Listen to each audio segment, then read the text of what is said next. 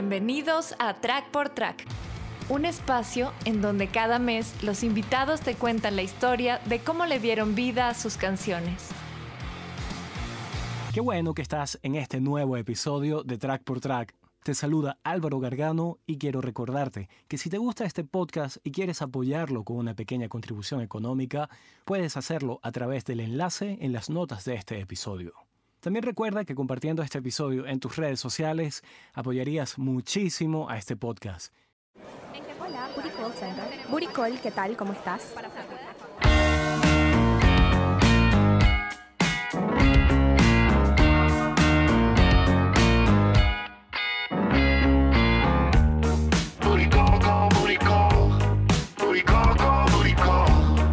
Yo soy Acier Casalis.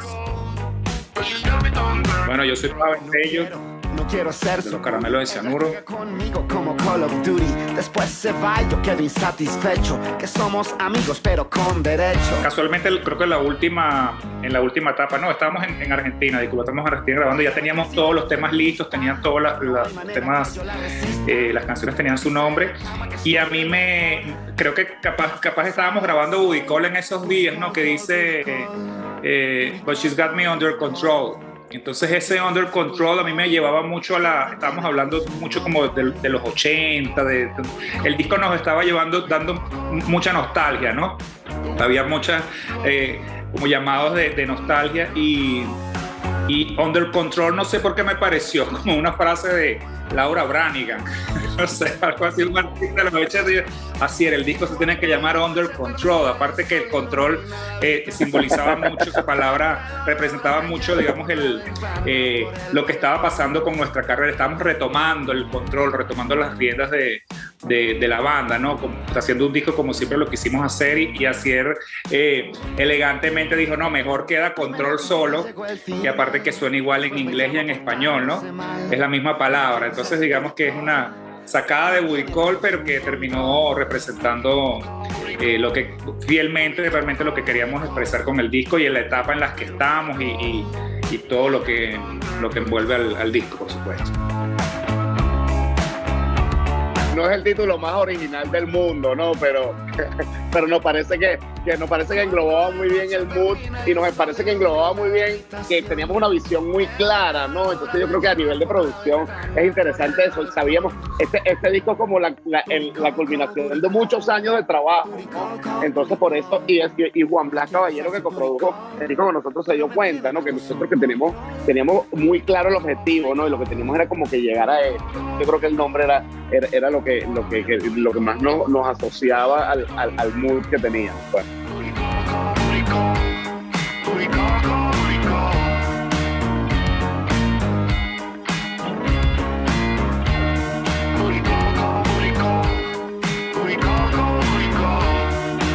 teníamos como tiempo como buscando el, el vocoder perfecto, ¿no? Y bueno, Pavel es un poco más obsesivo en, que yo a nivel de audio y un poco, un poco más geek en cuanto a los, a los, a los aparatos. Y Pavel me acuerdo que me dijo, conseguí el vocoder perfecto, está que si en un pueblo en Rumania, lo voy a comprar. Entonces bueno, cool, cómpralo, ¿no? El hecho es que, es que, bueno, teníamos el tema Buricol, que era un tema como muy mayamero, ¿no? También.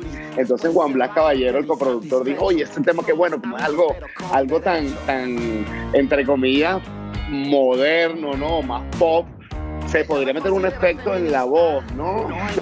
Entonces, en voz, es una llamada, ¿no? Entonces él que, no, un autotune, unos play, no sé qué, no sabemos. Y de repente Pablo y se saca este maravilloso equipo que estaba como esperando el, el momento adecuado. Además, Da Punk se acababa de separar y todos estamos como tristes y, y sentimos que el mundo necesita más vocoder y menos autotune, ¿no? Entonces fue como la oportunidad perfecta para hacerlo, ¿no?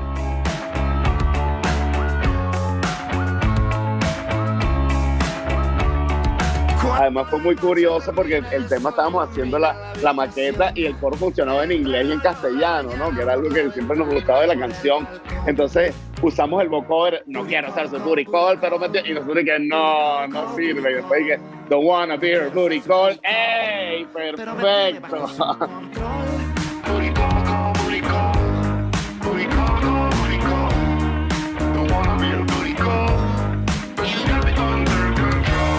Entonces a veces es como que dejar que el oído, que el oído mande, ¿no? Y nos pareció divertido eso, comenzar en inglés, comenzar como el vocoder y la gente que nunca oyera el tema, que nunca había oído el tema, dijera esto es cualquier cosa menos caramelo, ¿no?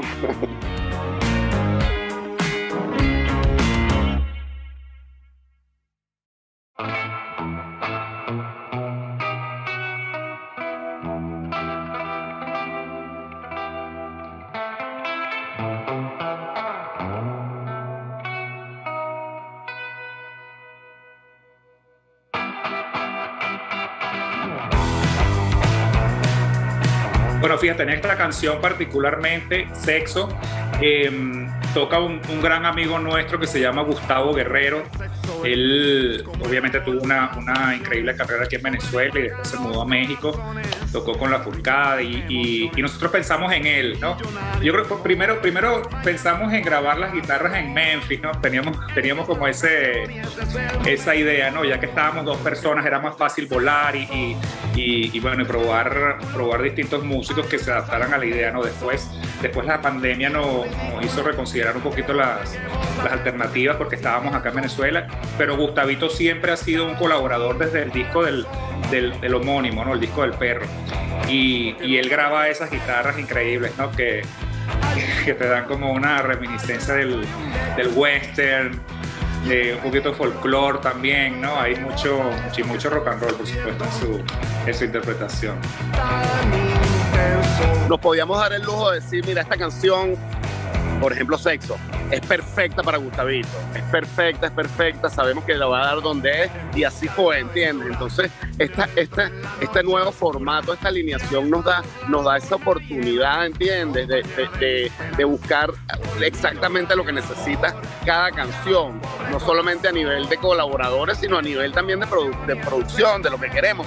Eh, que el desayuno espera no lleva batería, bueno, no lleva batería porque así es que funciona, ¿entiendes? Entonces no tienes que explicarle al batería que, por favor, que esta canción, que se entiende. Eh, eh, eh, ese, proceso este, ya nos tenía un poco, un poco, un poco agotado, ¿no? Queríamos buscar otra manera de hacer música, una manera más moderna. Queríamos hacer un disco que fuera de rock and roll, pero un disco que fuera del 2021, que sonara a hoy, ¿no? Ese era nuestro objetivo. ¿Cómo se hace rock and roll que, aluda a, la nostalgia, que hable de cosas, entiende, que, evoque cosas, pero que también tenga valores de producción, que suene al 2021, ¿no? Eso, eso esa es una búsqueda que nosotros teníamos, ¿no? Y yo creo que tiene mucho que ver con, esta, con la alineación, pues, ¿entiendes?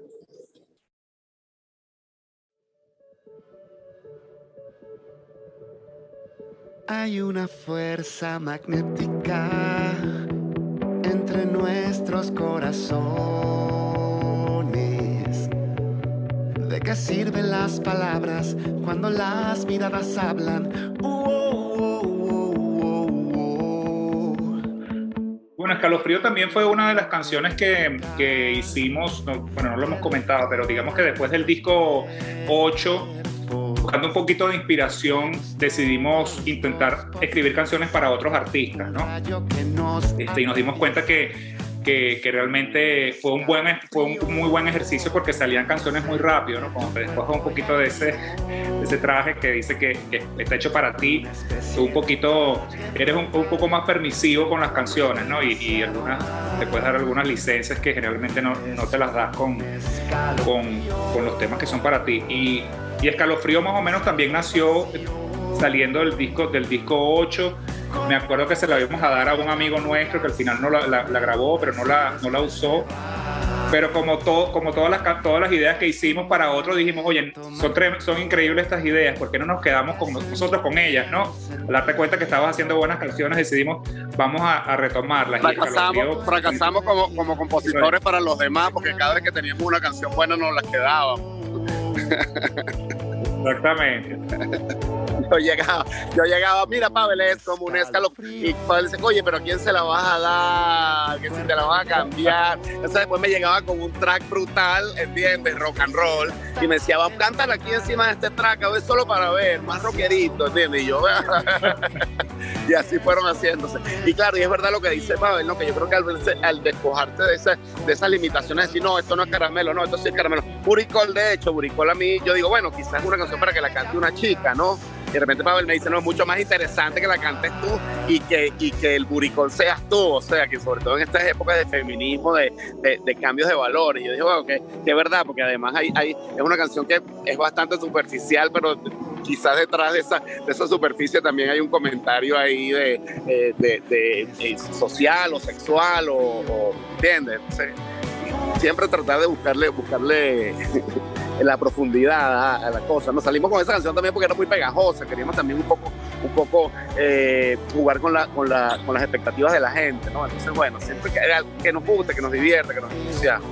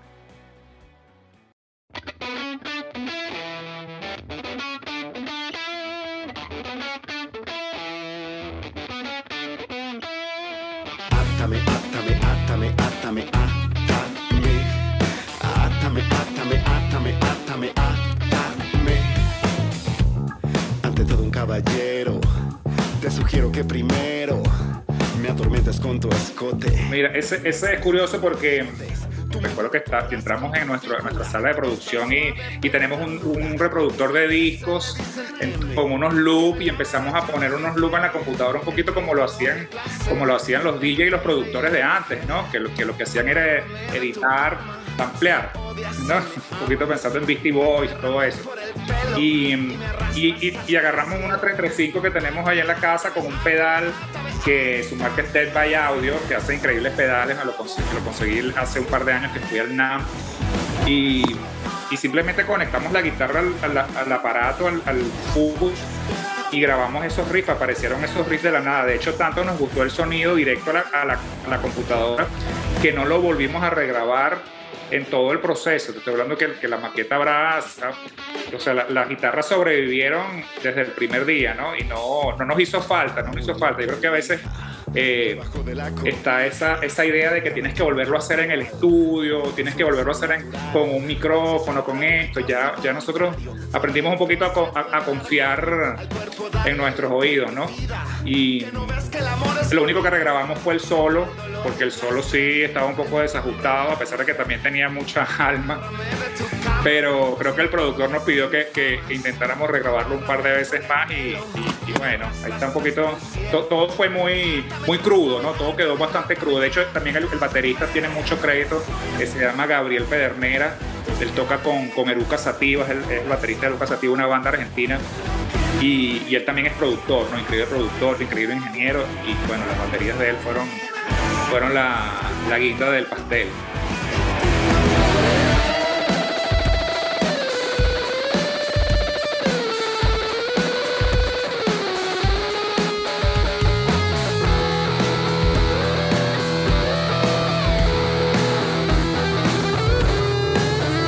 Como que habitó el, el, el, rol de, de, guitarrista, ¿no? Yo creo que realmente como que floreció, o sea, como que se soltó, digamos, yo creo que él, todavía, a pesar que era un maravilloso guitarrista, tenía como aprehensiones, ¿no? De, de, de, su, porque no era su rol, ¿no? Entonces yo creo que esta canción fue así como que, bueno, el brother toca, el solo es increíble, es uno de, o sea, eh, hay solos maravillosos en todo el disco, pero este, este, este para mí es mi favorito, ¿no? Y fue una canción que, que, que, que me acuerdo que estábamos oyendo mucho Beastie Boys y yo le estaba diciendo a Pavel, no, hoy, hoy hay Communication, empezamos a sabotage, ¿no? Y estos acordes con el bajo, queríamos, estábamos como, como, como buscando para allá, ¿no? Entonces, pero después llegó la hermana de Pavel, que una de las primeras que dio el disco, y dijo que la canción le parecía como Prince sexy guitarrero, que es lo más bello que alguien puede decir de una canción de nosotros. Nadie ha dicho nada más bonito, ¿no? Y nosotros hemos tratado de hacer Prince guitarrero 100 millones de veces y hemos fracasado, ¿no? Porque no se puede hacer Pringles. Entonces yo creo que cuando estábamos intentando hacer otras cosas, este, llegamos a un sonido como más funky, funky ácido, que, que, yo creo que lo que tú dices es verdad, que no es algo nuevo para nosotros, pero, pero, pero también siento que se dio todo, la letra está donde es, es una de mis favoritas. Me encantan los valores de producción, me encanta cómo suena la canción, ¿no? Los teclados son muy importantes. Fíjate que a pesar de que es una canción muy, muy, muy rockera, muy metalera, lo que le da ese, ese, ese, esa mordida en el coro no son tanto las guitarras como los teclados, ¿no? Que entran ahí. Entonces, eh, eh, depende, ¿no? nos, gusta, nos gusta seguir nuestro instinto, confiar en nuestra, en nuestra experiencia también. Y a la medida que te rodeas de músicos maravillosos, pasan, se, hacen las cosas mejores de lo que tú esperabas también reproducir. Bueno, este disco estuvo listo, en, la preproducción estuvo listo, yo creo que en noviembre del 2019. Estuvimos, yo creo que puede, puede ser tres años trabajando y quizás el, último año fue que apretamos las, tuercas, ¿no? Y en febrero del 2020 comenzamos a grabarlo en Argentina y recién en, en febrero del 2021, marzo, estaba entrando al máster. O sea, eh, claro, la pandemia hizo que todo se fuese estirando en el tiempo, eh, sin ningún, lo tomamos con, sin ningún apuro, por supuesto. Y, bueno, sí, es un, disco que se tardó en, en, realizarse, pero, pero por ese mismo hecho de que se haya tardado más de lo que se tardan los discos, es que creo que todo salimos con la, con la idea de que, de que, puede ser nuestro mejor disco, ¿no? Todo, todo, quedó como siempre quisimos que quedara, lo oyes un mes, dos meses, tres meses después y dices no cambiar, no hubiese cambiado nada, que, que a veces uno, uno lo primero que sale de, de los estudios es pensando en eso.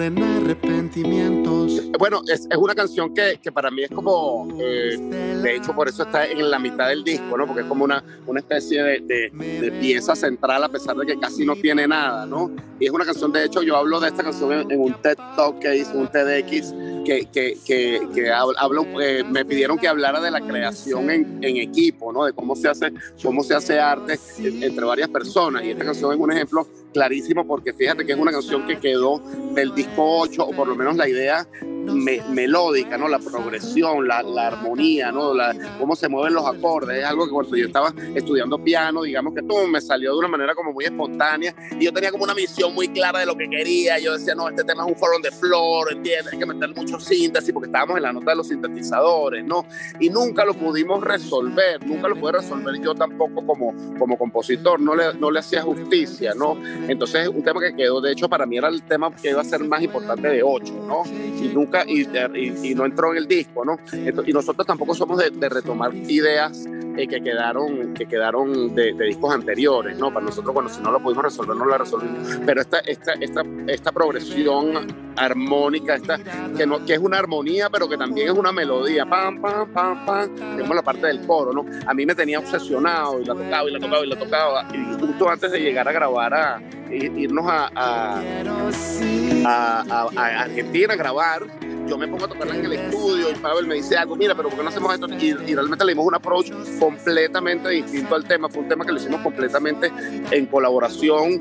Eh, Fran tuvo mucho que ver, Yolanda tuvo mucho que ver también, Yolanda Casales, mi hermana, que escribió mucho con nosotros. Y yo creo que fue como que la, la que descifró el tema, dándole un poco, un poco también ese, ese lado femenino, ¿no? Hablando de eso que, que, que todos los tenemos, ¿no? Esa, esa primera frase fue en la playa, fue en la fiesta, fue, lo, fue, fue como que pase lo que tenga que pasar. Eso no, así no pensamos los hombres, pero sí, ¿no? Entonces, eso a mí me, me voló la cabeza un poco, ¿no? Y, digamos que, que, que, nació este tema en, en, dos días antes de irnos, lo teníamos listo y fue, y fue un momento como de mucha satisfacción porque sentimos como que habíamos conseguido una, una, un, universo creativo nuevo, ¿no? Que se abrían muchas posibilidades, ¿no? Y, la canción habla un poco de, un amanecer, ¿no? Tanto un amanecer literal como un amanecer figurativo, ¿no? De que cuando uno está metido en un hueco y cuando y piensa que nunca te vas a salir, pero cuando está más oscuro es que está a punto de amanecer, ¿no? Y realmente nosotros veníamos de eso también, porque veníamos de un, año muy difícil, de un año de rupturas, de un año eh, de rupturas tanto profesionales como, como, como sentimentales, un año muy duro, ¿no? Entonces digamos que esta canción representa un poco eso, que para mí es, es el disco también, que es un disco que, que, que, para nosotros es, que lo que quiere decir es que cuando te caes y te levantas, te debes levantar más fuerte y más sabio de, de lo que eras antes, ¿no? Y, y, y, y, tratar de canalizar todas esas energías positivas y negativas en algo, en algo, eh, en algo productivo, ¿no? Y por eso se llama control, ¿no? retomar el control de tu vida.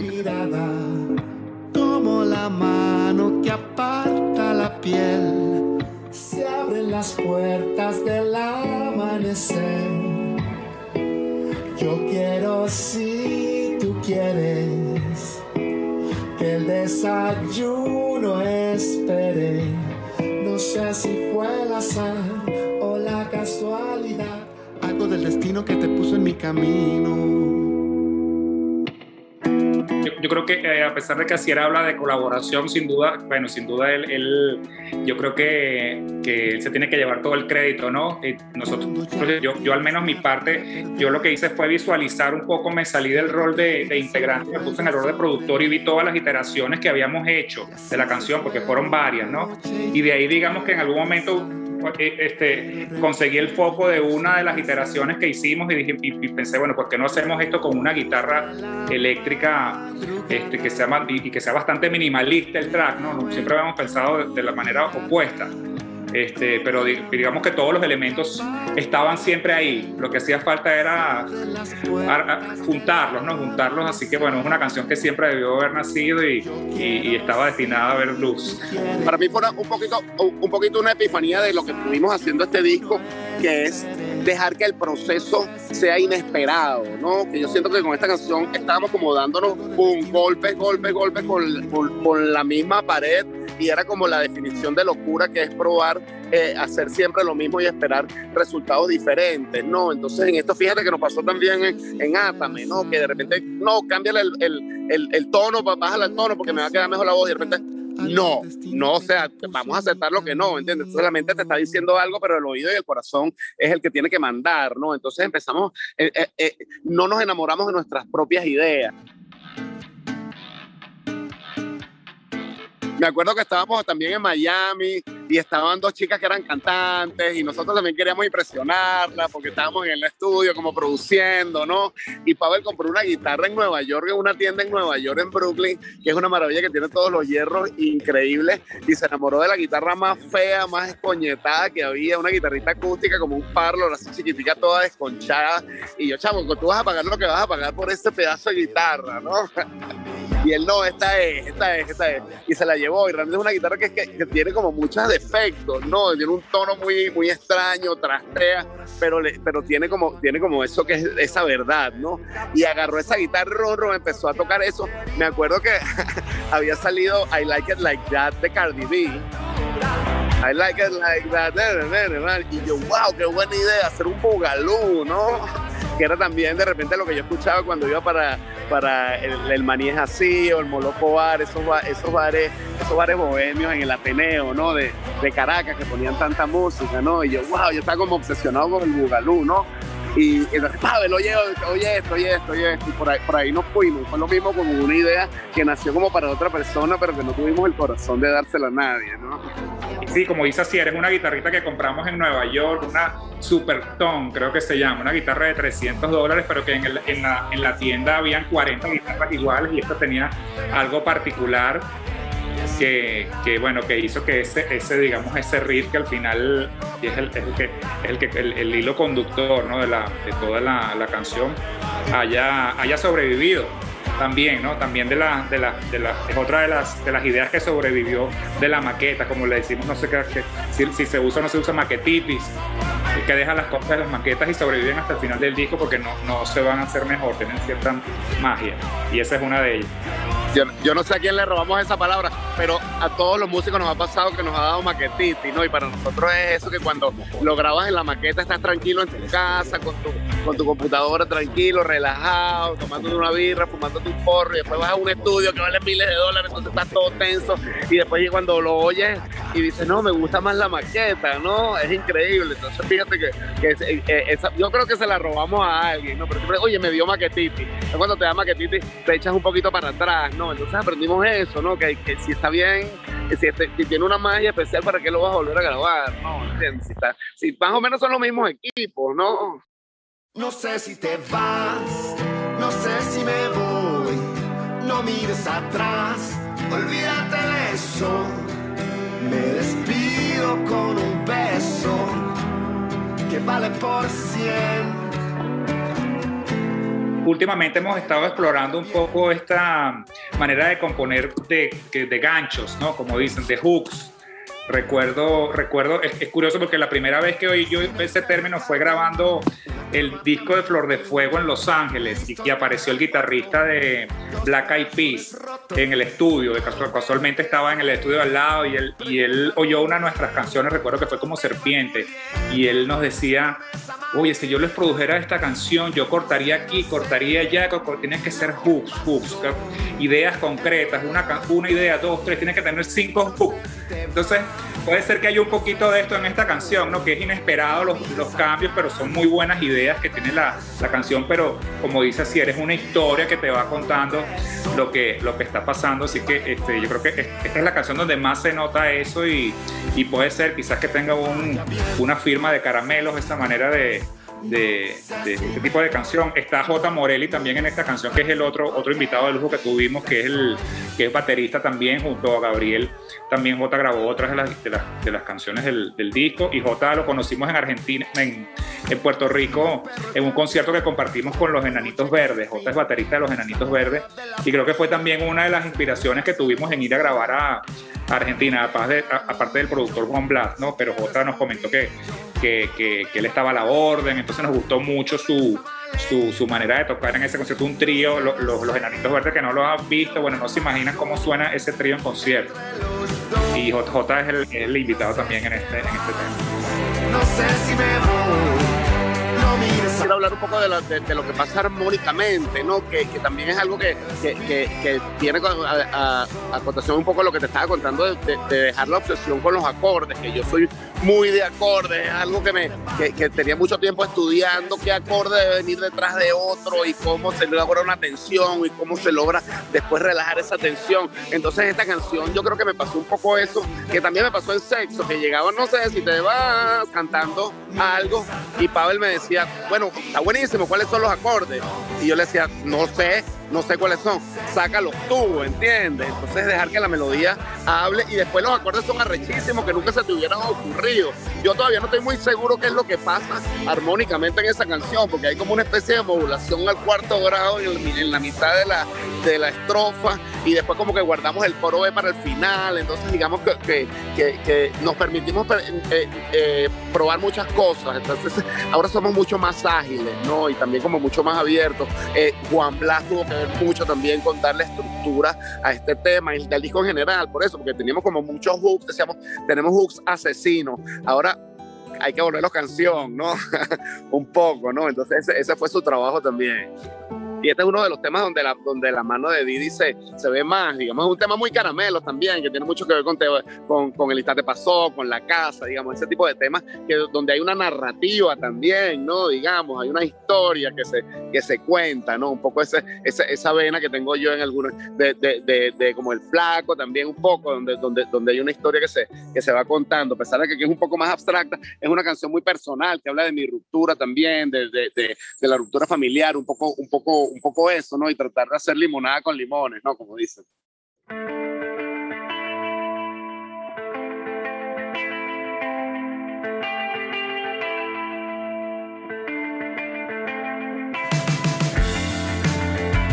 Es curioso porque eh, eh, también estábamos en Miami, ¿no? Y ayer un día, una noche me dice, no me acuerdo que estaríamos oyendo música en el estudio y me dice que, le gustaría hacer una canción como de Cure.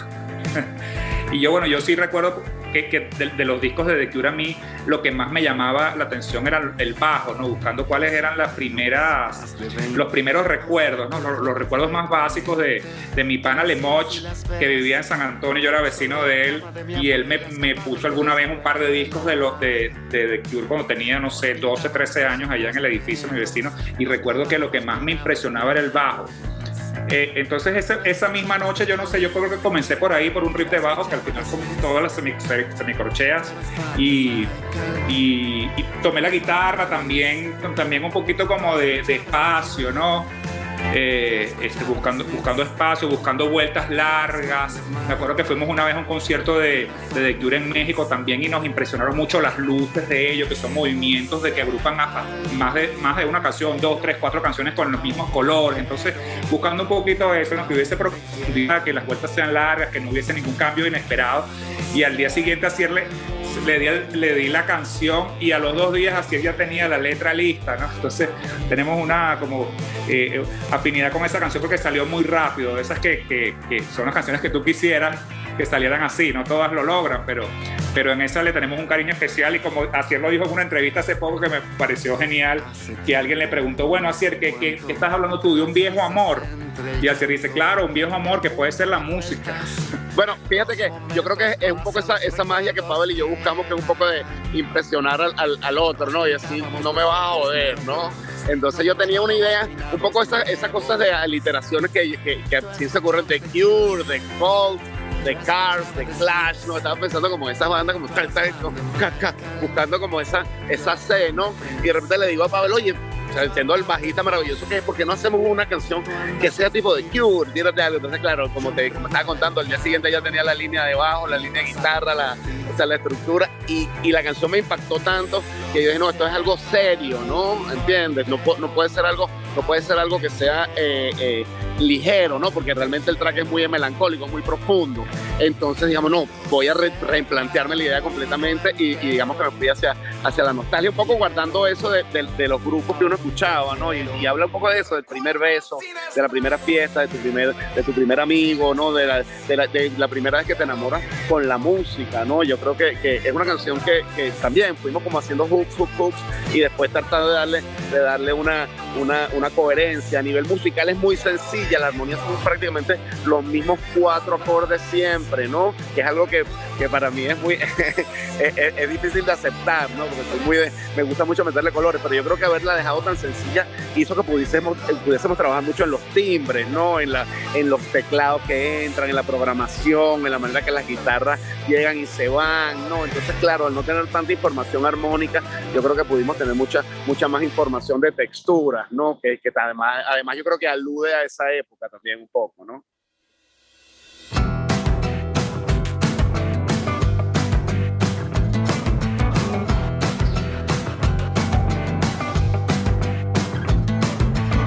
Ponte cara que esta noche te espero para darte es una canción que es muy íntima, es una de las primeras que escribimos también, ¿no? Y, y, y, también es como una idea que llegó así, me acuerdo, estábamos en Miami también escribiendo y de repente tan, tan, tan, esas cosas que cuando, cuando sucede esa magia, ¿no? Una canción que de, de hecho para mí es hiper pegajosa, es una de mis favoritas, ¿no? Pero tuvimos muchos problemas en darle, en, en, en, darle la, la, la, grabación adecuada, ¿no? ¿no? No dábamos con el tema, no la hallábamos realmente. Es un tema que, que, quedó, lo que yo creo que lo que es interesante el tema es que prácticamente son puras guitarras acústicas, ¿no? Entonces llegamos a un punto que dijimos, bueno, ¿cuánto, cuánto puede rockear una guitarra acústica, ¿no? Este, y, y yo creo que eso la, sacó un poco del lugar común de, de, de hacer un rock and roll así digamos, en el sentido más clásico. Entonces quisimos probar algo, algo como las cosas que hace Black River Motorcycle Club, que alguna vez lo vimos también, y entonces rockeaban mucho con dos guitarras, con dos, con dos Hummingbird, eh, o sea, como, como, como una cosa un poco, un poco sureña de Estados Unidos, pero, pero, pero con nuestro, nuestro tinte también eh, caribeño, ¿no? También tuvimos muchas iteraciones con esa, con esa canción, ¿no? Tratando de descubrirlo. Recuerdo que al que le dimos un par de tratamientos con guitarras más pesadas, con push, pero que, que, que, llevaba a otro, a, otro, a otro lugar, ¿no? No lo supimos descubrir bien. Al final también recibimos unos tracks de, de Gustavo, esta digamos que fue la segunda colaboración de Gustavito, y él, y él entendió esta, eh, este approach de guitarras acústicas que también se estaba planteando.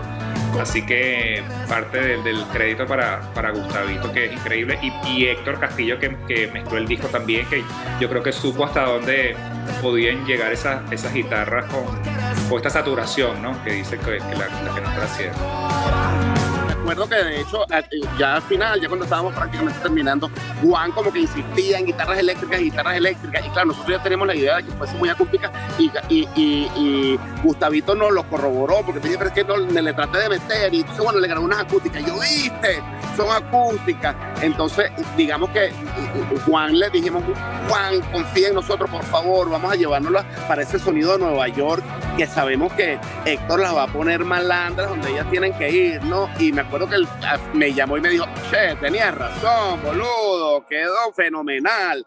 Y yo, ah, entonces fue así como que, ven, sabemos, sabemos nuestra cosa también, ¿no? Entonces yo creo que nos ayudó mucho este disco a, a coger confianza en nuestras capacidades como productores, ¿no?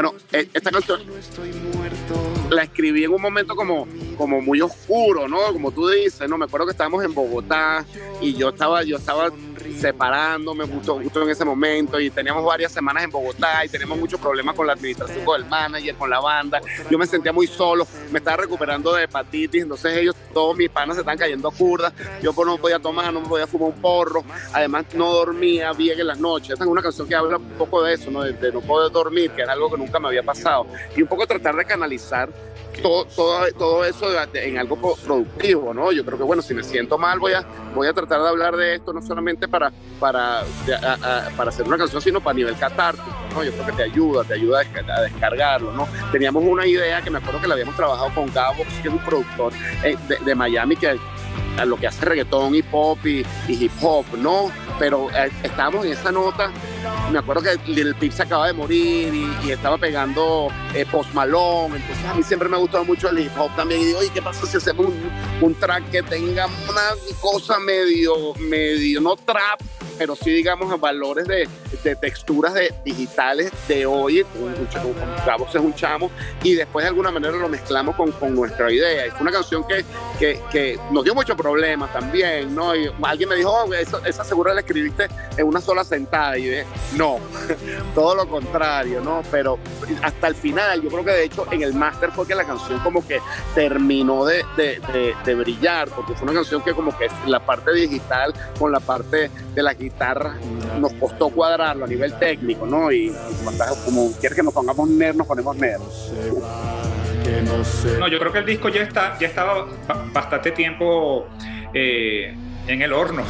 digamos que en diciembre ya habíamos mandado los tracks a, Héctor para que los mezclara. Él tenía unos trabajos antes del nuestro, así que terminó en enero, febrero. Después en marzo se, se, masterizó, pero es un, es un disco que tú no lo puedes tener tampoco guardado, ¿no? La música cuando está lista, yo creo que te impide dar el siguiente paso, que es empezar a componer música nueva.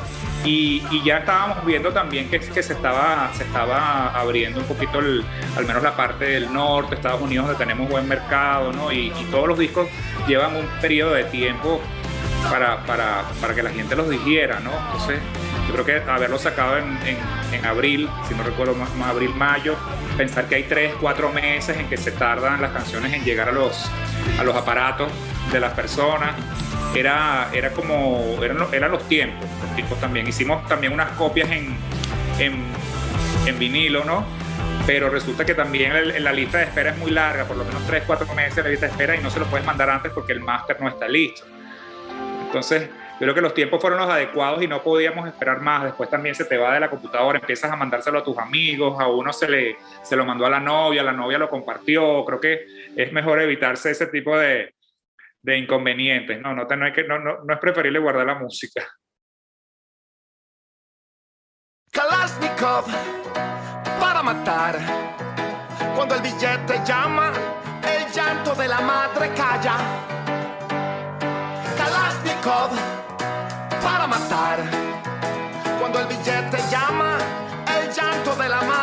El audio en general tiene un poquito de ese, de ese sabor que tenían los temas, los temas punk del pasado, ¿no? donde la voz se hunde, donde hasta las baterías son distorsionadas, que no las estás ni siquiera definiendo bien. Yo creo que hasta, hasta, hubo una segunda iteración en que mandamos a bajar más las voces aún, ¿no? Este, buscando un poquito esa, esa, el sonido de, esos temas en particular.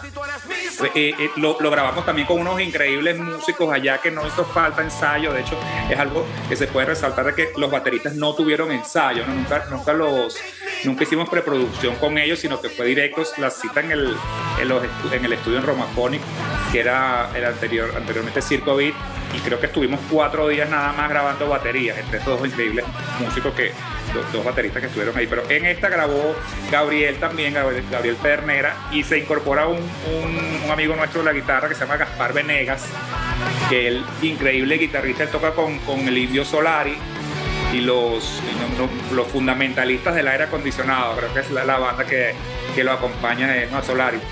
Entonces este, increíble porque bueno se armó se armó un se armó la banda en, se armó la canción en 30 minutos en 3 4 pasadas. Yo creo que se armó la canción y, y esas también de las que disfrutas y, y, bueno y piensas que estás en un momento único de tocar con unos increíbles músicos. Este y bueno digamos que esa es digamos la, parte la parte punk del tema la otra parte del piano la, la, la maneja Divi es como otro concepto que tenía de, de ser como un single de una de la, de la K47 de un de un de una, una publicidad una publicidad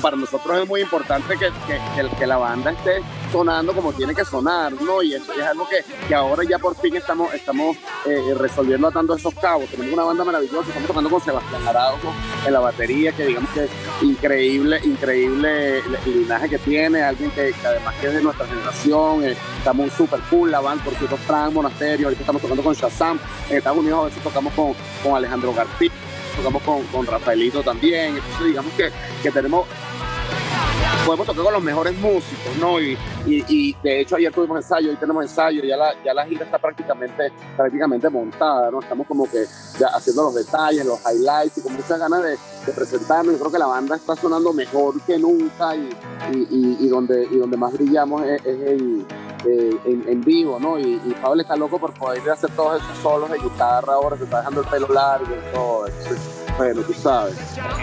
Picando su bajo. el martillo por el original. ahí voy, ahí voy, poco. Estoy practicando. El llanto de la madre calla.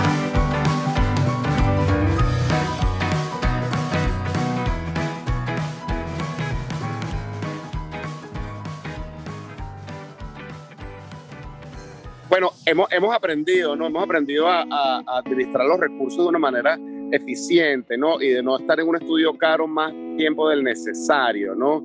Este, hemos ido también eh, apertrechando nuestro estudio para que tenga lo mejor, ¿no? Eh, eh, por otro lado, ¿no? Entonces, eh, yo creo que uno, cuando grabamos en Los Ángeles, por ejemplo, cuando grabamos en Nueva York, aprendimos eso, que no necesariamente tienes que estar en un estudio que vale miles de dólares si vas a editar, o si vas a, a, a, traquear coros, ¿entiendes? Entonces puedes ir, yo creo que, este, y es lo que logramos este disco un poco, ¿no? De, de, de, de que se oiga caro, pero que no sea un disco particularmente caro, ¿no? Este, estuvimos en Romaphonics el tiempo que teníamos que estar en Romaphonics, después estuvimos en, en Mondomix, en el estudio de Juan, el tiempo que teníamos que estar en, en, en Mondomix, y después nos venimos para acá, dijimos, ¿para, ¿para qué compramos todos los equipos? ¿Para qué tenemos la polo? ¿Para qué tenemos todas las guitarras? ¿Para qué tenemos todos los sintes? ¿Entiendes? Vamos a utilizarlo, vamos a trabajar trabajar en eso, ¿no? Entonces yo creo que, que, eso, que eso fue importante. Para mí es muy importante y lo he aprendido también el, por, por, las malas. Grabar las voces acá en Venezuela porque estoy durmiendo en mi cama,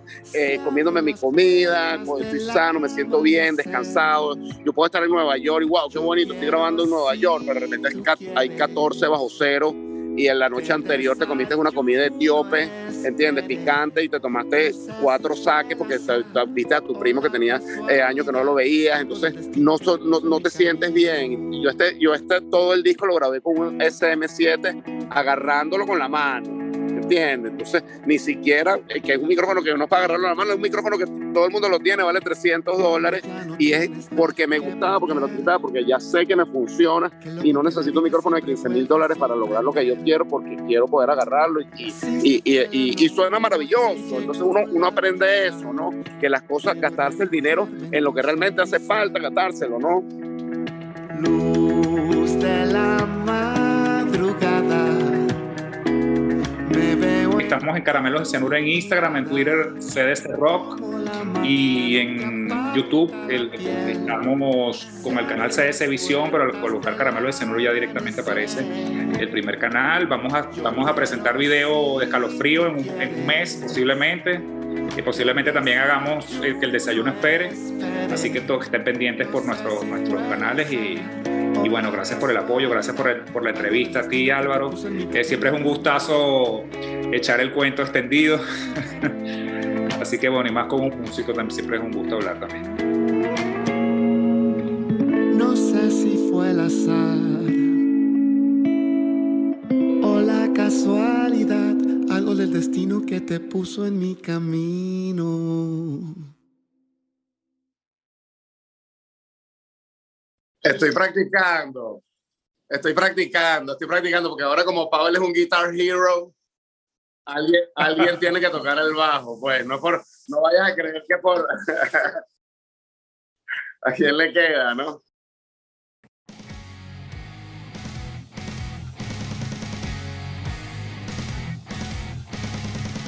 Hasta aquí este episodio de Track por Track.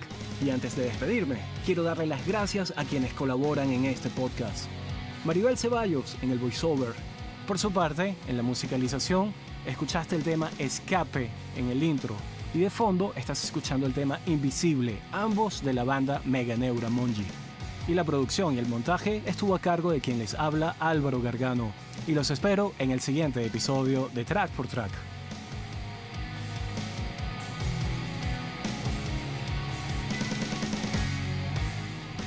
Si te gustó este episodio y quieres enterarte de todas las novedades de este podcast, visita trackportrack.com y suscríbete a la lista de correos. ¿Qué tal muchachos? Le habla Acosta de 123 Sonido Podcast saludando a nuestros amigos de Track por Track. Ya saben, vayan a Spotify, escuchen Track por Track, después 123 Sonido,